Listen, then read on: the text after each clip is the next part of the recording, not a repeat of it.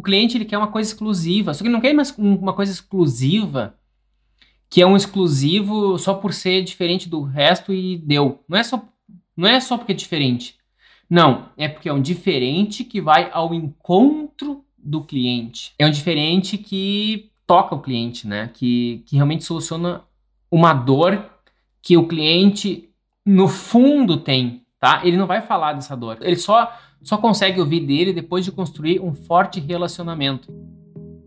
Só conheço um jeito de ter sucesso na arquitetura, que é construindo uma marca, ou seja, um nome. E para o teu nome se destacar no mercado, ele precisa estar sustentado em três pilares: atração, técnica e lucro. Seja bem-vindo ao podcast Estratégia Arquitetura.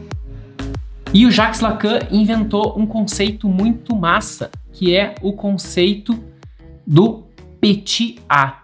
Petit A é o pequeno A. Petit A é o pequeno A. Então, uh, pequeno A em francês. E o que é o pequeno A? O pequeno A é basicamente um desejo interno e profundo do ser humano. Eu estou fazendo a minha explicação, né, como arquiteto, não como, não como psicanalista. E esse desejo profundo do ser humano, ele não necessariamente está vinculado ao que a gente entende por luxo. Ou por que, que, é, por que é um luxo? Luxo é um, uma torneira de ouro, tá? Luxo é uma porta que tem 6 metros de altura. O que, que é luxo? Luxo é tu ter um piso com uma pedra caríssima. É tu mostrar a tua escadaria na fachada da tua casa, para causar inveja nos vizinhos, que tu tem a maior escada, uma janela gigante na frente da, da tua casa. Por que, que as pessoas gostam muito disso? Algumas delas, né? Principalmente o cliente de classe média adora isso. É para mostrar para os outros. Então, quando alguém compra, geralmente a mulher compra uma bolsa, quando ela compra uma bolsa cara, o que ela faz? Ela bota a bolsa em cima da mesa, né, para mostrar para todo mundo que é a bolsa nova. Ela gosta, ela tem, ela tem prazer em exibir. Se ela comprou uma bolsa mais discreta, mais, né, que não tem uma marca tão forte, algumas vezes ela só usa, entendeu? Não tem aquela necessidade de exibir. Então, às vezes o cara quando compra um carro, um carro super caro, ele tem a necessidade de exibir. Uh, já morei em Passo Fundo, que é uma cidade bem pequena do Rio Grande do Sul, e morei, que é a minha cidade, né, que é onde eu mais morei na minha vida, Porto Alegre. E a coisa, tanto em Porto Alegre, que é uma cidade bem maior, né, uma metrópole, tanto numa metrópole como numa cidade do interior, o comportamento é muito parecido. Se alguém compra um super carro, a pessoa que comprou aquele super carro é uma conquista importante para a maioria das pessoas, né? Comprar aquele super carro caríssimo, sei lá, vamos supor uma Ferrari, por exemplo. Ela vai ter uma necessidade, não sei uma necessidade, mas ela vai ter um, uma tendência, muitas, muitas delas, elas vão ficar passeando nas ruas mais movimentadas da cidade, bem devagarinho. O que ela vai fazer lá? Ela não tinha que passar por lá. Ela só queria dar um rolê, só para dar um rolê. Então ela queria mostrar. Então, homens, mulheres, crianças, criança não sei, tá? Mas homens e mulheres uh, de todos os, os, gêneros gostam de ficar mostrando. A criança não, né? Eu falei da criança, eu tenho um filho de 8 anos. E a criança acho que não faz isso. A criança, ela pelo menos quando ela tá bem novinha, ela não tem essa necessidade de mostrar. A criança, ela, ela mergulha, ela simplesmente brinca. E se ela não tá curtindo o brinquedo, ela abandona. O que a criança faz é, se ela ganha uma coisa muito legal, ela quer depois retribuir para ti, de alguma maneira, tá? De como, como uma maneira de gratidão.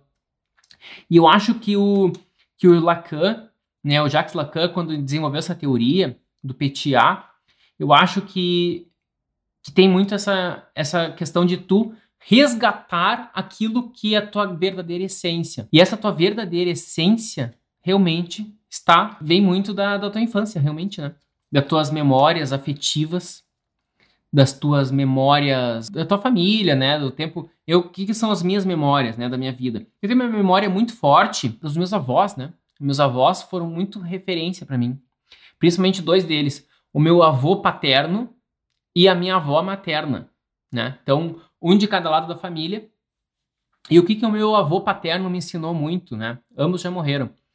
Meu avô paterno me ensinou muito, tem uma, uma lembrança muito viva disso, de curtir a vida. O meu avô paterno é um símbolo para é um símbolo para mim de curtir a vida. Ontem eu vi uma foto, né? Meu irmão acabou botando no grupo de WhatsApp da família uma foto do meu avô dançando com uma vassoura virada, uma foto preta e branca do meu avô, né? Então, ele ele sempre gostou de festa, sempre foi festeiro, ele era piloto da Varig. Varig era uma companhia antiga de aviação, então ele viajava para vários lugares, era piloto de, de, de avião. Então eu imagino que antigamente esse piloto de avião era tipo era como ser piloto de Fórmula 1, né? Era uma loucura. Então, o que, que é um piloto de avião, né? Piloto de avião é um cara, principalmente antigamente, né, que onde a segurança era menor, ele tinha uma postura muito forte de querer, uh, de ousar. E talvez essa postura dele foi o que plantou em mim uma vontade de sempre querer mais. E a ponto de eu sair de Passo Fundo, é uma cidade pequena do interior do Rio Grande do Sul, e ir para Porto Alegre, sair de Porto Alegre e ir para Itália, depois sair da Itália e ir para Londres, depois sair de Londres, voltar para o Brasil, depois do Brasil de novo voltar para Londres e, e, e assim por diante. Então, essa, essa questão de ousar e querer mais e, e, e sempre curtir a vida, acho que isso é muito forte do meu avô. E então isso é um valor. Isso isso tá nos meus conceitos de PTA. E a minha avó é o contrário. A minha avó é um conceito de simplicidade. Ela é genial no conceito de uh, de família e simplicidade. É minha avó italiana, no caso. Então, esse tipo de conceito, isso aí, isso está no meu PTA. Independe do que as grandes marcas vão vão estar, tá, digamos, empurrando como produto. Moral da história: cada um tem o seu PTA. Cada um, e é individual, tá? E daí, quando tu recebe um cliente, tu tem que saber ler e estimular esse PTA de cada cliente. Só que ele não vai abrir o jogo, tu não vai conseguir captar isso em uma ou duas reuniões com ele. Isso é um processo que vai demorar mais tempo. Esse processo são muitas conversas com o cliente até que vai chegar um dia, um momento em que tu vai começar a sacar o que, que ele realmente curte. Essas são as dores que nem mesmo que nem mesmo o teu clientes tem consciência que tem. São as dores inconscientes. Qual é a dor inconsciente? A dor inconsciente, ou seja, que ele não tem consciência. A dor que ele nem sabe que tem, mas ele tem, mas ele não sabe. Essa dor que ele não sabe que tem é a dor que ele tem que resgatar o seu PTA, a sua essência. Como é que o cliente geralmente chega? Leonardo, eu quero construir uma casa que tem três suítes, mais um quarto de visitas e mais um estar íntimo uma sala com X metros quadrados, mais um salão social com tantos metros quadrados. Eu quero uma piscina que tenha 9 metros de comprimento. Eu quero, né, ou 15 metros, uma quadra, não sei do que, nos, no, nos fundos, uma garagem para X carros. Então, o cliente ele chega assim. Assim que chega um cliente. Falando dados técnicos. E às vezes ele vai fazer o que? Ele vai trazer referências e fotos de referências às vezes é de uma pedra, de uma árvore que está dentro da casa. Vai trazer referências de um de alguém que aproveitou a cobertura e fez alguma coisa na cobertura, e também ele está tentando pensando em fazer isso. Daí ele está pensando, ah, eu quero fazer uma coisa na cobertura. Olha que legal que o cara fez isso na cobertura. Daí, por que ele está fazendo isso? Ele não sabe por que ele está fazendo isso. Ele simplesmente viu, alguém fez, e daí ele está se achando que é esperto fazer, porque a cobertura está lá, vou fazer alguma coisa lá também. Só que, pelo estilo de vida do cliente, muitas vezes ele nem sabe. Ele não é o cara de ir para cobertura. Ele é um cara que quer conforto. Ele quer ficar na sala, no quarto, na cozinha. Ele quer conforto. Ele quer tudo, tudo bem, uh, todos os equipamentos ao seu redor. E ele não quer ficar lá na cobertura, que todo desconfortável, não tem, não tem serviço, né? Não tem nada lá em cima. É só uma cobertura para tu subir, não fazer nada e voltar. E então, tu precisa sacar isso do cliente. Porque senão a gente começa simplesmente, tudo que o cliente fala, a gente começa a botar. E daqui a pouco tu tá fazendo uma casa que é um, um Frankenstein no ponto de vista psicológico, tá? No ponto de vista psicológico. Não, não tô falando. arquitetura pode até ser uma arquitetura bonita, que ganha prêmios, que vira capa de revista. Mas para o usuário, pode ser um Frankenstein, porque ele não conecta. Imagina, por exemplo, qual é uma das, casas mais bonitas que eu acho, tá? Eu vou eleger duas, tá? Tem a Casa da Cascata, que é incrível, e a Farmsworth da, do Miss, né? E a Casa da Cascata do Frank Lloyd Wright. São duas casas incríveis. Eu ia gostar de morar nelas? Não, nenhuma delas. Por quê? A Casa da Cascata, cara, tá no meio do nada, entendeu? E se eu tiver com fome, quiser comprar um pãozinho, que é no super. Onde é que é o super ali? Não sei, né? É meio, meio distante ali. Tá meio isoladão. Uh, no meio do mato, tá? É uma casona no meio do mato ali. Que na verdade eu nem sei, eu nunca visitei, tá? Mas tem a Farmsworth. A Casa da Cascata é na Pensilvânia. Eu fui mais ou menos para perto, mas não fui tão, tão lá. Aí a Farmsworth é uma casa do Miss que ela é toda envidraçada, vidro para todos os lados. É muito vidro. E tá toda engessada, tu não consegue nem botar uma parede, botar mais distante, tá toda engessada já, entendeu? Ou tu aceita do jeito que tá, ou não dá mais. E ela não, ela não é uma casa para viver, na verdade, é uma casa conceito. Ela é um, ela é um manifesto da arquitetura, aquela casa. E a Casa Cascata até poderia ser para viver realmente, né? O Frank Lloyd, acho que ele é um cara que, no fim das contas, ele era muito prático. E o Mies van der Rohe, ele era, na minha opinião, ele é mais esteticista. Isso aqui é polêmico falar isso, tá? Mas ambos são super formalistas. Todo, todo grande arquiteto é formalista, todos. Desde a época do Paládio. Quem lembra do Paládio, né? La Rotonda, que é a, a casa que tem quatro fachadas iguais para todos os lados, né? Imagina, aquilo é o ápice do formalismo, né? É o ápice. Porque, imagina, cada fachada tem uma função diferente e ele faz todas iguais para todos os lados, né? La Rotonda do Paládio. O que, que isso importa? Importa o seguinte: as verdadeiras dores do cliente de alto padrão, que quem conseguir sanar essas dores são as dores do inconsciente, ó, do coração, tá? Que isso, o segredo está no petit A, no petit A do Jacques Lacan. Eu sei que tem várias outras teorias que devem dizer a mesma coisa, só que foi através da teoria do Lacan, do petit A, que eu que caiu a ficha para mim. E eu confesso, eu, como aqui o jogo é aberto, né? Eu vou confessar para vocês, eu não entendi isso na hora, tá? Eu cheguei com uma expectativa, o seminário, né, o curso me levou para uma outra linha de raciocínio, falando em simplicidade, alguma coisa mais básica, tal, falando que talvez a felicidade do consumidor de alto padrão pode ser uma calça jeans e uma camiseta branca. Eu pensei, cara, não pode ser isso. Saí de Porto Alegre para ouvir isso, né? Peguei avião, hotel, táxi para ir para São Paulo para ouvir isso e eu deve ter alguma coisa errada aí. E daí eu voltei, fiquei pensando, fiquei pensando e os projetos rolando. E eu muitas e muitas reuniões com clientes e depois de tantas reuniões com cliente, a gente começa com vários clientes, a gente começa a se conectar mais com esse perfil. E daí a gente começa a ver que tem questões que se repetem de um cliente para outro. Então, o que é o meu típico cliente? O meu típico cliente é o cara que começou a ganhar dinheiro. Ele não necessariamente nasceu rico. Algum, poucos deles nasceram mais ricos, tá? Alguns nasceram muito ricos. Eu tenho clientes que já nasceram ricos, foram ricos desde sempre, né? Desde que nasceram. Outros clientes não. Os clientes enriqueceram durante o processo. Mas tanto num quanto no outro, eles querem é resgatar. Eu tenho um cliente que a gente vai, vai tirar umas fotos e é muito bacana é, da casa dele, né? Que já tá pronta. É, então, o pessoal tá finalizando o jardim em Porto Alegre. E esse cliente, ele ele nasceu, digamos, numa fazenda, tá? Então, no Rio Grande do Sul é comum isso. O pessoal nasce na fazenda, lá no, na fronteira, digamos assim. O pessoal nasce na fazenda. Daí depois o cara foi lá, né? Começou a estudar, depois foi para França e aprendeu muito na França, se especializou tal, né, na área dele, que é direito. E, e daí na França se, se, descobriu no mundo dos vinhos e fazenda, vinhos, né, e todo esse sucesso profissional que o cara vai tendo. Como que a gente soluciona as dores desse cliente de alto padrão?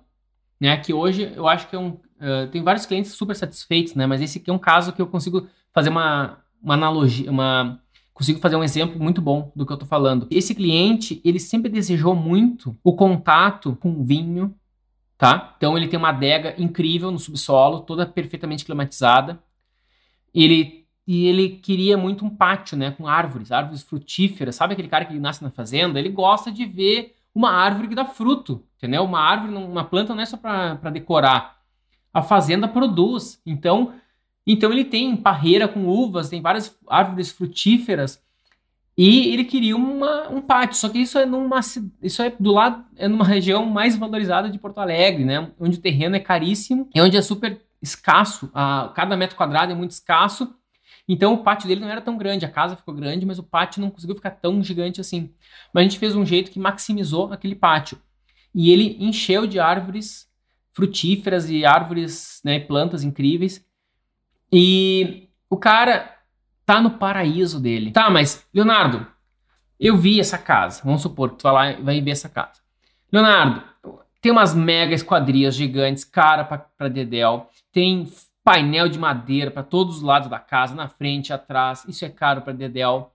É uma casa gigante, tem um, uma porta gigante lá, uma, uns vãos gigantes. Tem ar-condicionado VRF, tubo uh, com difusor linear, todo uh, um ar-condicionado dotado, difusor linear em todas as peças, todos os materiais, tudo do bom e do melhor, dos mais sofisticados. E tu vem me diz, com esse papo aí. Sim, tá? O cara tem grana, o cara vai fazer tudo o que a, o dinheiro permite, tá? Mas, paralelo a isso, o, o arquiteto que quer fornecer um serviço de excelência, olha essa palavra, tá? Excelência. O que é excelência? Anota aí. Excelência é qualidade no seu mais alto grau. Definição de excelência. Qualidade no seu mais alto grau. O excelente é uma nota não menor que 10. É a nota máxima, tá? Isso é excelente. Se o arquiteto quer oferecer um serviço de excelência, ele tem que também satisfazer o PTA do cliente. O PTA é a dor né? É a dor inconsciente, não é bem a dor, tá? A PTA é o, é o pequeno A. Imagina assim, ó. Imagina que dentro de ti tem uma criança, tá? Vamos fazer uma, uma, brincadeira aqui. Dentro de ti tem uma criança e essa criança tem vontades e desejos e tem, sabe o quê? Sonhos. Essa criança tem sonhos. E quando tu escuta essa criança, tu tá escutando o PTA. E o arquiteto que consegue sacar isso e fornecer isso para o cliente de alto padrão, tu conquista ele para sempre. A gente não tá falando de materiais aqui, tá? Eu não estou dizendo que materiais não é importante, assim, ó, eu, eu tenho um curso, eu dou aula que é técnica, técnica de projeto, tá? A técnica é fundamental, entendeu? Técnica tem que ensinar. Eu não estou dizendo que não é importante técnica. Eu não estou dizendo que um psicólogo consegue fazer projeto, tá? Não é isso. Eu estou dizendo que é outro nível de atendimento e satisfação de cliente que o pessoal de marketing chama sucesso do cliente, quando tu satisfaz o PTA dos teus clientes. É outro nível. Tu tá numa esfera muito superior de qualquer outro, outro concorrente que tu pode estar tá atuando. E isso é o mais massa, tá? Agora vamos lá. Essa solução que eu fiz, ela é Tá seguindo a tendência? Não, não tá seguindo tendência da galerinha, tá? Não, porque é o único, é o único, cara é único. É preço. Eu fiz uma promoção pro cara? Não, não é, não tem nada a ver com, com preço, com promoção, entendeu? O, o, cliente ele quer uma coisa exclusiva, só que ele não quer mais uma coisa exclusiva que é um exclusivo só por ser diferente do resto e deu. Não é só, não é só porque é diferente. Não, é porque é um diferente que vai ao encontro do cliente. É um diferente que toca o cliente, né? Que, que realmente soluciona uma dor que o cliente, no fundo, tem, tá? Ele não vai falar dessa dor. Ele só, só consegue ouvir dele depois de construir um forte relacionamento. A abordagem direta, ela não funciona para serviços mais caros ou para produtos mais caros. Dificilmente vai chegar um carro caro pra caramba que ninguém nunca ouviu falar desse carro e as pessoas vão querer comprar ele, entendeu? Porque nunca, ninguém ouviu falar. É uma marca desconhecida, acabaram de inventar. Agora, se tem alguma história por trás dessa marca, ou seja, tem que criar um relacionamento. Olha, essa aqui é um carro que todos os melhores profissionais da área automobilística criaram e eles inventaram esse carro e ele tem, né, é mais moderno que os Tesla, por exemplo, e mais bonitos que, as Ferraris e mais sofisticado que os Lamborghinis, entendeu? Ele é uma mistura de, de tudo isso e os melhores engenheiros do planeta e os maiores designers estão por trás dessa marca. Daí sim tu vai confiar, tá? Então tem uma história, ou seja, tem tu o relacionamento foi criado com as outras marcas que eu falei antes. Essa marca recém-criada, ela herdou a tradição e a história da Ferrari, da Lamborghini, dos conceitos te tecnológicos da, da Tesla.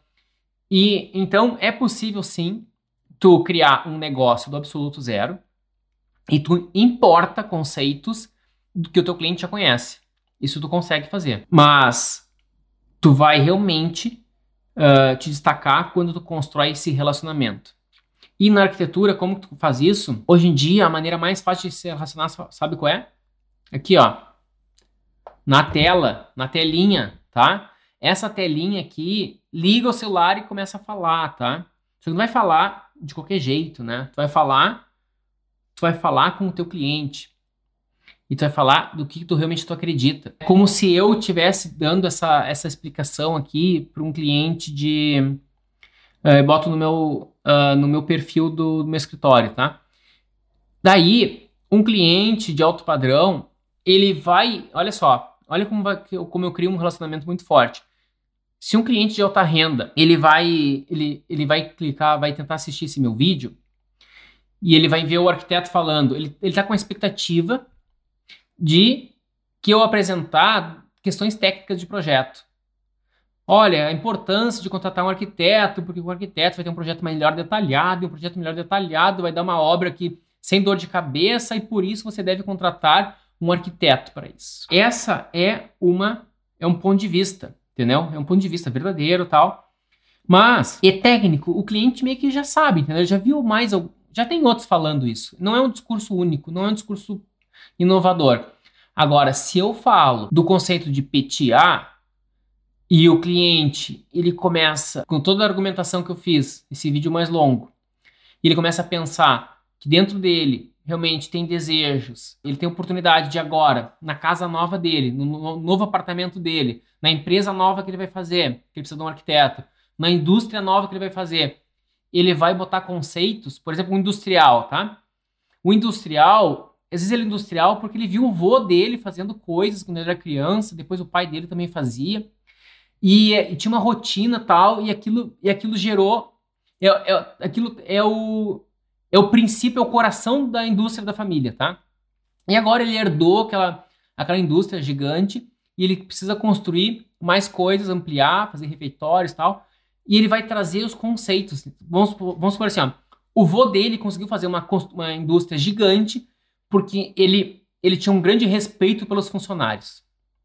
Ele botou regra como regra número um. Então, quando ele consegue ativar tudo isso nele, tu consegue lembrar que isso é o coração do negócio da família, que agora ele está assumindo, ele pode fazer com que o novo refeitório da indústria seja um refeitório ícone, entendeu? Um refeitório super legal que deixe os funcionários super felizes e satisfeitos em trabalhar lá e que isso vai aumentar muito a lucratividade da, da indústria, tá? Quando os, os funcionários são muito felizes, o, a, a, empresa produz muito mais. E às vezes, tu precisa de um estímulo disso.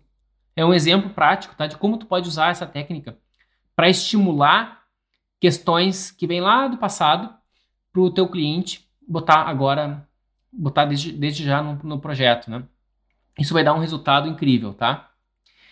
Então, galera, uh, para casas já, já dei exemplo, né? Isso pode funcionar mesmo. Pra, isso serve para qualquer área mesmo, tá? Para qualquer área. É como tu tá resgatando os valores individuais do teu cliente, o que ele realmente acredita, o que ele realmente deseja, e deixa um pouco, faz o cliente esquecer um pouco tudo o que está acontecendo ao redor. Tu tenta blindar o cliente, né? Tentar isolar. Vamos dar um tempo, para de, vamos parar de discutir o que tem lá fora acontecendo e vamos começar a olhar para o projeto e, e para vocês aqui que estão que estão aqui na, na, mesa aqui, né? No caso é o cliente que está é e para vocês cliente, né? Então é o projeto e a vontade de vocês, tá? Quando isso, quando tu consegue isolar o cliente do restante, tu começa a entrar naquilo que eu chamo na área mágica dos projetos, que é a área que da onde verdadeiramente vem a inovação. O cliente vai começar a desejar coisas que tu não sabe a resposta. Tu não sabe como fazer. As casas mais criativas que eu já fiz na minha vida, que eu mais tenho orgulho do resultado, assim, que eu vejo, nossa, cara, como que eu consegui fazer isso? É, foi as casas que foram que, que me tiraram da zona de conforto. Porque o cliente pedia coisas e eu pensei, tá, eu até consigo fazer tecnicamente, né? Tecnicamente é fácil de fazer, mas, mas deixar isso bonito que, que vai ser complicado. E isso foi o que foi o que mais me, me, mexeu comigo, né? Então, se isso acontecer, vai ter um pouco de, vai ter um pouco de desconforto para ti, mas vai ser fundamental porque tu vai porque tu vai inovar e a inovação é o coração do teu negócio. Leonardo, mas se cada cliente tem sua dor, como podemos fazer marketing trabalhando as dores? Olha, boa pergunta. Cada cliente tem sua dor. Eu falei que a dor é individual. É, a dor é individual, tá? Uma das dores do cliente é os arquitetos não atendem suas dores individuais, tá? Ou seja, ele precisa de um serviço mais customizado. O que eu tô falando, tem, tem dois níveis essa, essa resposta, tá? Vou dar a resposta em, em, duas, em dois níveis. Primeiro é, esse trabalho que eu tô falando é um trabalho que de, demanda maior dedicação. E, ou seja, mais horas. Não é em uma ou duas reuniões que tu vai conseguir fazer. São, são várias conversas que tu vai fazer com o teu cliente e tu vai estar atento. Tu não vai conseguir delegar. É, às vezes é tu mesmo que vai ter que fazer, entendeu? Ou vai ter que ter alguém muito fera da tua equipe. Não é uma coisa que tu delega essa reunião pro teu melhor arquiteto, pro teu melhor funcionário lá, ah, faz tua reunião com o cliente. Não, isso aí tu vai ter que fazer esse trabalho, tá? A reunião, pelo menos, tu tem que fazer. Tu não precisa desenhar o projeto, mas tu tem que fazer a reunião com o cliente. E para ter esses insights. Então, e como é uma coisa que toma a tua hora e o teu tempo, tu tem que cobrar caro. Tá? Então, todo mundo precisa do melhor serviço do mundo. Só que quem tem condição de pagar pelo melhor serviço do mundo é o cliente de alta renda. É o cliente de alto padrão. Por isso que a arquitetura na sua, ah, na sua plenitude, né, a arquitetura o serviço completo da arquitetura, eu realmente acredito que a gente consegue fornecer para o cliente de alto padrão. Alguém que vai querer fazer uma casinha simples, que tem só 5 mil reais para investir num projeto, eu não tenho como fazer tudo isso. Eu não tenho como fazer um super projeto que vou me dedicar meses nisso e dedicar o meu próprio tempo e me pagar a equipe para isso e não vai dar, entendeu? Então, um projeto assim vai custar muito mais. E tu vai ter, depois, com o tempo, tu vai saber orçar, né, um projeto desse, né? Então, primeira coisa, é um serviço mais individual, sim, tá? Como é que tu vai fazer o teu marketing? Eu fortemente aconselho tu focar no público de alto padrão. Vamos supor que tu venda um projeto de 100 mil reais, tá?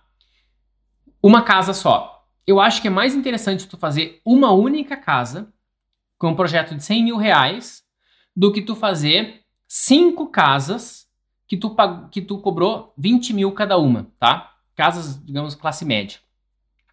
Daí tu ficou. Aqueles cinco, aqueles cinco clientes vai te demandar muito tempo de reunião. Cada cliente quer uma coisa diferente. Quando tu for estudar código de obras, prefeitura, exigência do condomínio, tudo, tu tem que estudar cinco vezes isso. Então, então é, muitas das coisas tu trabalha cinco vezes cinco vezes mais. Não em tudo, em boa parte delas vai trabalhar cinco vezes mais.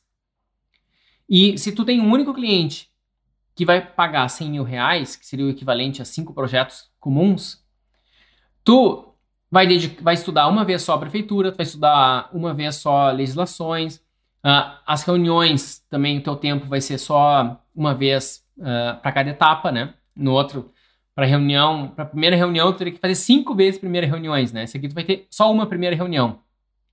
Vai ter mais reuniões nesse projeto grande? Sim, vai ter mais reuniões que tu vai conseguir te conectar melhor com esse cliente. Um cliente que quer uma casa baratinha, teoricamente a gente devia fazer poucas reuniões. Só que acho que tem gente aqui que vai dizer, Leonardo, eu vendo projeto bem barato e o cliente não solta do meu pé e me liga toda hora. E eu toda hora tô fazendo e mudando e redesenhando para o cliente.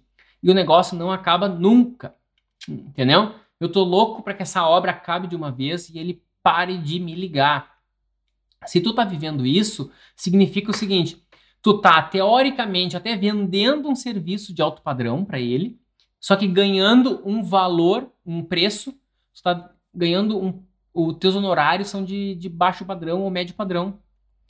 Entendeu? O teu serviço, a tua dedicação é de alto padrão, só que tu não tá recebendo como tal. E o teu cliente, o teu cliente nem está educado perfeitamente para isso e nem tem condição de, de usar o que tu tem melhor para oferecer. Que seria um projeto, um projeto mais bem elaborado, uh, materiais melhor especificados, que sejam uh, com, com, uma classe, digamos, materiais com maior qualidade. E às vezes a arquitetura que tu está fazendo está muito apertadinha porque o cliente só podia, o terreno dele é pequenininho e ele quer botar, tem, uma, tem um monte de filho e quer botar quartinho para sogra, quartinho não sei do que, e um monte de coisinha, ficou tudo muito espremido. A cozinha mal mal entra alguém naquela cozinha, tá tudo apertadinho lá e porque o cliente não tem tanta grana, entendeu? Então, às vezes, o arquiteto ele tá melhor qualificado, ele até tem condição de oferecer um serviço com maior qualidade, só que ele tá atraindo o cliente errado. Então, tu tem que começar a comunicar no teu marketing que o teu serviço é para a alta renda. Que o teu trabalho, tu trabalha com alta renda.